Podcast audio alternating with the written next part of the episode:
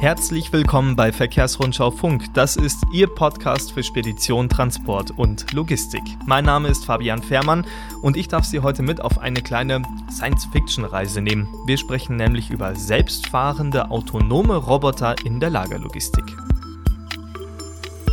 Hallo und schön, dass Sie eingeschaltet haben. Bevor wir anfangen, vielleicht schnell ein paar Begriffe, die jetzt gleich immer wieder zu hören sein werden. Erklärt sich eigentlich alles von selber. Wir haben FTS für fahrerlose Transportsysteme. Dann gibt es die FTF, das sind die einzelnen Fahrzeuge in den Systemen. Manchmal taucht dieser Begriff auch auf Englisch auf. Das sind dann AGV für Automated Guided Vehicles. Und dann haben wir noch die Abkürzung AMR für autonome mobile Roboter. So, und damit sind wir jetzt eigentlich schon fast zu tief im Thema drin. Autonome Fahrzeuge in der Lagerlogistik. Wir wollen heute klären, wie ist der Stand der Technik, also was geht schon und was geht heute noch nicht. Und dann wollen wir auch noch einen Blick auf die soziale Seite werfen. Werden in Zukunft Arbeitsplätze wegfallen, wenn zusehends mehr Roboter in den Lagern unterwegs sind? Das alles und noch viel mehr besprechen wir jetzt mit unserem Experten. Ich bin sehr froh, dass er sich Zeit für uns nimmt. Dr. Kai Pfeiffer vom Fraunhofer Institut für Produktionstechnik und Automatisierung. Einen schönen guten Tag, Herr Dr. Pfeiffer. Freut mich hier zu sein, Herr Fährmann. Herr Dr. Pfeiffer, ähm, wollen wir vielleicht am Anfang mal die Grundfrage klären. Was heißt eigentlich autonom genau? Da stellen Sie gleich die schwerste Frage am Anfang weil diese Frage gerade so ein bisschen die Branche der FTS-Hersteller und der AMR-Hersteller, der autonomen mobilen Roboterhersteller, so ein bisschen umtreibt. Ähm, ja, ist, ist eine sehr gute Frage. Wenn ich, wenn, ich, wenn ich von Autonomie spreche, kann ich zum Beispiel sagen, hey, energietechnisch bin ich autonom, das heißt, ich kann mich eigenständig äh, aufladen, ich finde meine Ladestation, docke mich an, hole mir meinen Strom wieder. Wenn wir das als Autonomie bezeichnen, dann sind wir auf dem Level schon lange. Die meisten oder eigentlich fast alle fahrerlosen Transportsysteme können das. Wenn wir aber sagen, hm, ähm, die Fahrzeuge dürfen eigenständig entscheiden, wann sie welchen Transportauftrag ausführen und wie, ja, dann äh, sind wir da noch ein Stückchen weiter von entfernt und müssen uns auch gleichzeitig die Frage stellen, wollen wir das überhaupt? Ja, will man diese Freiheit den Systemen geben? Bis hin zu der Fragestellung, Sie kennen dieses Beispiel vielleicht, ja, äh, ich äh, übertrage es jetzt mal auf einen autonomen Stapler. Der autonome Stapler fährt mit Vollgas, so wie er darf, eben äh, entlang. Äh, und dann kommt von links jemand in den Weg und von rechts jemand in den Weg. Und jetzt soll der Stapler entscheiden, weil er den Unfall nicht mehr vermeiden kann, in wen soll er reinrauschen. Ja? Auch das ist Autonomie, die wir so vielleicht im Moment noch gar nicht haben wollen. Okay, das ist wirklich etwas gruselig, aber ja, darüber muss man sich natürlich auch Gedanken machen, das ist ja ganz klar. Ähm, Herr Dr. Pfeiffer, ähm, vielleicht können Sie uns ja einen kleinen Einblick mal geben, wie autonom kann denn, weil Sie es angesprochen haben, beispielsweise ein Staplersystem heutzutage schon sein? Was ist da schon möglich? Also wenn wir zum Beispiel, es hat ja gesagt, die äh, Energieautonomie, die ist da. Wenn wir sagen, wir sind unabhängig davon, ob wir zusätzliche Infrastruktur in der Umgebung haben, um uns dort zurechtzufinden, würde ich sagen, auch da sind wir auf einem sehr, sehr guten Weg. Die sogenannte Kontur- oder Umgebungsnavigation gibt es heutzutage schon von vielen Herstellern. Auch das ganze Thema Ausweichen, und zwar jetzt nicht immer und überall, sondern auch ein parametriertes Ausweichen in gewissen Bereichen, äh, sind Themen, die schon da sind.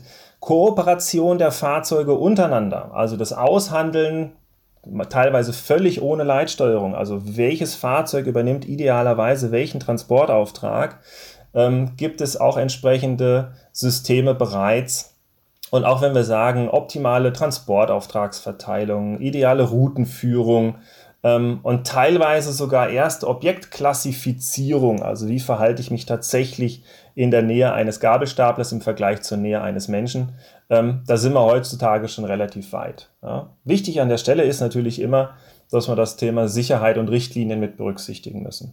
Okay, und wie ist da der Stand? Wie sicher sind die autonomen Fahrzeuge heutzutage bereits? Also wenn ich von den aktuellen Flurförderzeugen spreche, wie gesagt, es gibt da ganz klare Richtlinien und Vorschriften. Die sind so äh, ausgerichtet, dass die Fahrzeuge jeweils zu einem Stopp, zu einem vollständigen Stopp kommen, bevor ein, ja, die Außenkontur des Fahrzeugs oder der Last, je nachdem, was weiter vorne ist, äh, mit diesem äh, Hindernis äh, in, in, Berührung kommt. Ja. Gleichzeitig ähm, haben wir da auch in den, in den letzten Jahrzehnten sehr viel Fortschritte erzielt. Ja. Früher ist man mit solchen Gummi- und, und, und Kunststoffschürzen rumgefahren, ne, hat natürlich dann relativ geringe Geschwindigkeiten nur fahren können. Heutzutage haben wir unsere Sicherheitslaserscanner, die mit Schutzfeldern, die ja acht und teilweise noch mehr Meter nach vorne die Schutzfelder schauen können. Ähm, haben wir natürlich die Möglichkeit, wesentlich schneller auch zu fahren, weil wir eben einfach dann mehr Bremsweg zur Verfügung haben. Gleichzeitig sind die äh, ja, Sicherheitssysteme auch mittlerweile so flexibel, dass sie auch da tatsächlich situationsbedingt die Schutzfelder umschalten können. Also fahren Sie Vollgas, nehmen Sie das größte Schutzfeld nach vorne, fahren Sie relativ langsam, dann reduziert sich auch das Schutzfeld, weil Sie auch entsprechend weniger Bremsweg brauchen. Mhm wenn man jetzt von diesen Förderfahrzeugen im Lager ausgeht, äh, die sollen ja nicht nur irgendwie wirr in der Gegend rumfahren, sondern ja auch Aufgaben erledigen. Wie viel ist da jetzt heute schon möglich? Also wie viele Aufgaben eines Menschen können autonome Systeme heute schon übernehmen? Also wenn es um das, das Aufnehmen und das Übergeben von, von Transportgut geht, ähm, kann man definitiv sagen, dass wir da auch in den letzten Jahren weitergekommen sind. Also früher gab es dann definierte Übergabestationen, wo wirklich dann auf den Millimeter genau, sage ich mal, oder im Toleranzbereich vielleicht auf wenige Zentimeter genau die Lasten positioniert werden mussten. Ja. Heutzutage haben wir durch äh, sensorische Systeme haben wir die Möglichkeit, hier sogar äh, leicht schief stehende Paletten oder um, um 10 cm verschobene Paletten aus einem Regal zu erkennen und genau zu identifizieren, wo jetzt die Zinken reinfahren müssen. Ja? Also da haben wir durch die Sensorik und durch die, ja, man kann schon fast sagen, durch die Kognition einen wesentlichen Schub erhalten, um wirklich hier flexibel Lasten aufnehmen zu können. Das würde dann ja bedeuten, dass autonome Fahrzeuge oder Roboter möglicherweise jede Arbeit im Lager übernehmen könnten, oder? Kostet das nicht auf Dauer Arbeitsplätze? Also, das sind jetzt zwei Fragen. Fange ich mal mit der ersten an. Also, jede Arbeit übernehmen, würde ich mal sagen, nein. Jetzt nehmen Sie mal den klassischen Staplerfahrer, der kommt an eine Palette ran, ja, wo irgendwie zwei Lagen übereinander gestapelt sind. Und das Erste, was der macht, ist natürlich, er schaut sich die Last mal an. Ja, und sieht einfach, okay, und dann erkennt er vielleicht, oh, ist nicht sauber gepackt, irgendwie hat das einen leichten Überhang nach links oder rechts. Wenn ich das jetzt falsch auf die Gabel nehme, äh, oder in der Kurve vielleicht ein bisschen zu schnell fahre, dann kippt mir das Zeug um. Ja? Also er macht schon mal eine Prüfung der Last an sich wie sieht es denn aus? Ja, habe ich durch die Last möglicherweise Risiken? Das kann ein, sage ich mal, klassisches System äh, von einem autonomen Stapler im Moment noch gar nicht leisten. Das wäre eine Objekt, nicht nur Klassifizierung, sondern auch eine, eine Bewertung dessen, was das System da sieht, bis hin zu Annahmen wie, okay, diese Kisten haben typischerweise zwischen dem und dem Gewicht, also haben die gerade quasi den Schwerpunkt zu weit hochgesetzt. So. Das heißt, erstmal rein erkennungstechnisch ist der Mensch, was die kognitiven Fähigkeiten angeht, immer noch weit den äh, automatisierten oder auch autonomen Systemen überlegen. Der nächste Punkt ist, der Staplerfahrer, der das jetzt gerade festgestellt hat, der kann einfach mal absteigen, hingehen und der haut einfach mal zweimal gegen das schwere Paket, schiebt es wieder ein bisschen in die Mitte rein. Der ist pragmatisch, ja. Der kann hergehen und kann sagen, ich muss diese Palette jetzt dorthin bringen, wo sie hin muss. Und damit ich keinem Risiko ausgesetzt bin, schiebe ich halt einfach die Last mal ein Stück, zu, äh, Stück zurecht, ja, setzt sich wieder auf den Stapler und macht das, was er eigentlich tun soll, nämlich die Last von A nach B transportieren. Ja. Oder er kommt auf die Idee, da sind wir auch wieder bei äh, Kognition und, und freier Entscheidung und sagt, nee, da muss ich hier mit, mit Stretchband drum, ja, und nimmt die Last, macht eine Zwischenstation bei der, bei der äh, Stretchfolien-Umwickelanlage, äh, ja, umwickelt die Palette und fährt sie dann weiter. Auch das würde heutzutage kein FTS oder kein AMR machen. Und auf die zweite Frage, wird das Arbeitsplätze kosten? Äh, würde ich einfach sagen, Sie sehen ja schon, zum einen, heutzutage braucht man definitiv noch die Fähigkeiten von Menschen, ja, auf der anderen Seite, ähm, gerade bei dem Thema Rekonfiguration, Neukonfiguration, wir gehen in Richtung wandlungsfähige Produktionen, ja, ähm, werden wir immer wieder bei dieser Neu- und Umkonfiguration, neuen Zusammenstellen von Flotten, werden wir Menschen brauchen, weil die das einfach wesentlich äh, besser und äh, effizienter gerade können. Und äh, selbst die sogenannten autonomen mobilen Roboter sind nicht völlig wartungsfrei. Ja.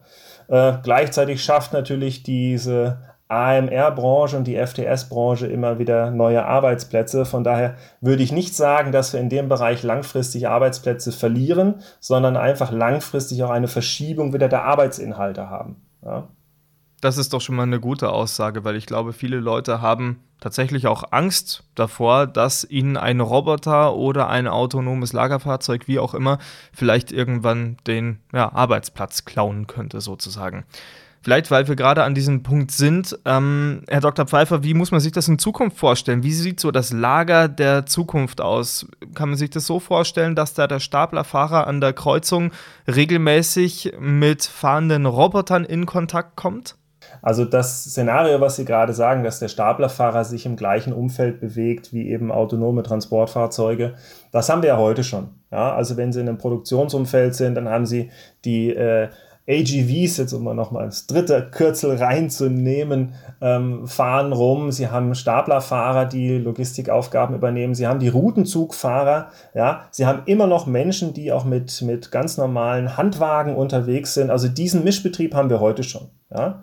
Was Sie jetzt gerade angesprochen haben mit der Kreuzung, kann ich mir in Zukunft dann so vorstellen, dass durch die Vernetzung der Systeme untereinander der Staplerfahrer schon sieht und weiß, bevor er überhaupt in die Kreuzung einsehen kann, welche anderen Verkehrsteilnehmer sich gerade auf die Kreuzung zubewegen. Ja? Und gleichzeitig wüssten dann die autonomen Flurförderfahrzeuge, dass da jetzt gerade ein Stapler äh, ankommt, ein manuell bedienter Stapler ankommt und sagen einfach, hey, der hat Priorität, ich werde jetzt ein bisschen langsamer, den lasse ich vorbei. Um auch hier wieder eine gesteigerte Effizienz dann wiederum für die Staplerfahrer zu haben. Die müssen an den Kreuzungen nicht da, äh, sage ich mal, Angst vorhaben, dass sie äh, von einem AGV irgendwie die Vorfahrt genommen bekommen. Ja, sondern die AGVs wissen im Vorfeld, okay, da kommt der Stapler, den lassen wir jetzt mal vorbei. Ja, um so den möglichst effizientesten Mischbetrieb hinzubekommen. Soweit der Blick in die Zukunft. Ähm kommen wir vielleicht noch schnell zu Ihnen, Herr Dr. Pfeiffer. Sie forschen ja am Fraunhofer Institut für Produktionstechnik und Automatisierung. Ähm, wie müssen wir uns das vorstellen? Sitzen Sie da in einem weißen Reihenraum und schrauben an einem Mars Rover ähnlichen Roboter rum? Äh, wie sieht es genau aus bei Ihnen? Nein, also äh, also den cleanen Raum, das hätte natürlich äh, unsere Fachkraft für Sicherheit gerne, dass es immer super aufgeräumt ist und bitte mich nicht zitieren, oh Gott, es ist ein Podcast. Also natürlich gucken wir schon, dass die Arbeitsbedingungen ideal sind, aber wir schrauben tatsächlich. Also wie Sie es richtig sagen, wir schrauben an den Geräten rum. Wir haben unsere eigenen Testroboter, natürlich nicht Mars Rover mäßig, sondern eben die klassischen autonom mobilen Roboter, die fahrerlosen Transportfahrzeuge. Und gleichzeitig, äh, was der größere Part ist von unserer Arbeit, ist, dass wir an der Software entwickeln. Ja? Und damit wir die nicht nur in Simulation testen können, so nach dem Motto im Elfenbeinturm, sondern eben in realen Umgebungen, haben wir schon unsere Versuchsflächen, unsere Fahrzeuge. Und ein Hauptschwerpunkt, was wir gerade inhaltlich machen, ist tatsächlich das Thema maschinelles Lernen und künstliche Intelligenz. Ja, also wie kann man aus den ganzen Daten, diese, diese fahrlosen Transportfahrzeuge sind eine, eine riesige Quelle an Daten, an Umgebungsinformationen, wie man diese Daten äh, aufnehmen kann, daraus entsprechend ja, Verhaltensweisen ableiten kann, lernen kann, noch ein Quäntchen effizienter zu werden. Ja, nur um ein kleines Beispiel zu geben, ähm, dass wir zum Beispiel die, ähm, ja, die Verfügbarkeit von Routen, ja, auf welchen Routen in der Halle, im Lager, in der Produktion kann ich zu welchem Zeitpunkt wie gut durchkommen.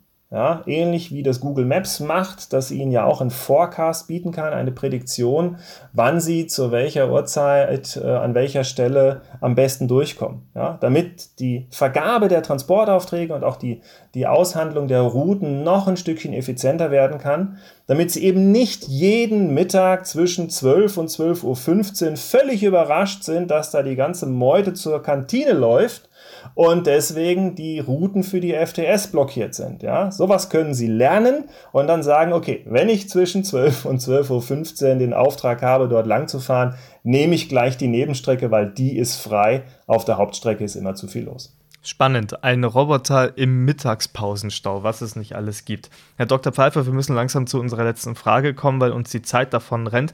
Ähm, die Frage ist ein bisschen philosophischer. Ich glaube, als Entwickler, da ist man ja selber immer wieder überrascht, was diese Geräte der Zukunft jetzt schon alles können und wie nah sie vielleicht auch an die Leistungsfähigkeit eines Menschen schon rankommen.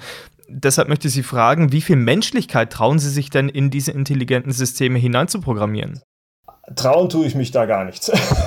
also Menschlichkeit in äh, solche Fahrzeuge rein zu programmieren. Ähm, wir müssten uns ja dann wieder die Frage stellen, was, was macht jetzt Menschlichkeit aus? Ja, äh, es ist für mich schon mal äh, Individualität, das sind Emotionen ähm, und das sind definitiv Sachen, die möchte ich in solche Geräte auch in Zukunft nicht rein programmieren, weil ich doch schlussendlich gerade im Bereich der Logistik äh, bei aller Optimierung und bei aller Flexibilität am Ende doch eine, eine stabile und robuste und vor allem vorhersehbare äh, ähm, ja, Abarbeitung der Aufgaben möchte. Ja. Von daher irgendwelche menschlichen Züge, dass, äh, ich übertreibe es jetzt mal, ein AGV morgens mit dem falschen Kontakt zuerst von der Ladestation wegfährt und deswegen den ganzen Tag eigentlich schlecht gelaunt ist. Ich glaube, so ein Szenario, das wollen wir alle nicht. Nein, ich glaube kaum, dass das jemand möchte. Also es bleibt bei der strikten Trennung. Roboter bleibt Roboter und Mensch bleibt Mensch. Liebe Zuhörerinnen und liebe Zuhörer, das war Verkehrsrundschau Funk für heute. Ich danke Ihnen sehr herzlich fürs Zuhören. Vielen Dank auch an Sie, Herr Dr. Pfeiffer, für die Zeit, die Sie sich genommen haben. Ja, ich hoffe, Sie konnten ein paar spannende Fakten und ein paar schöne Erkenntnisse rund um autonome Lagerlogistik heute mitnehmen. Wir freuen uns, wenn Sie wieder einschalten hier bei Verkehrsrundschau Funk. Mein Name ist Fabian Fährmann und ich sage einfach mal bis zum nächsten Mal.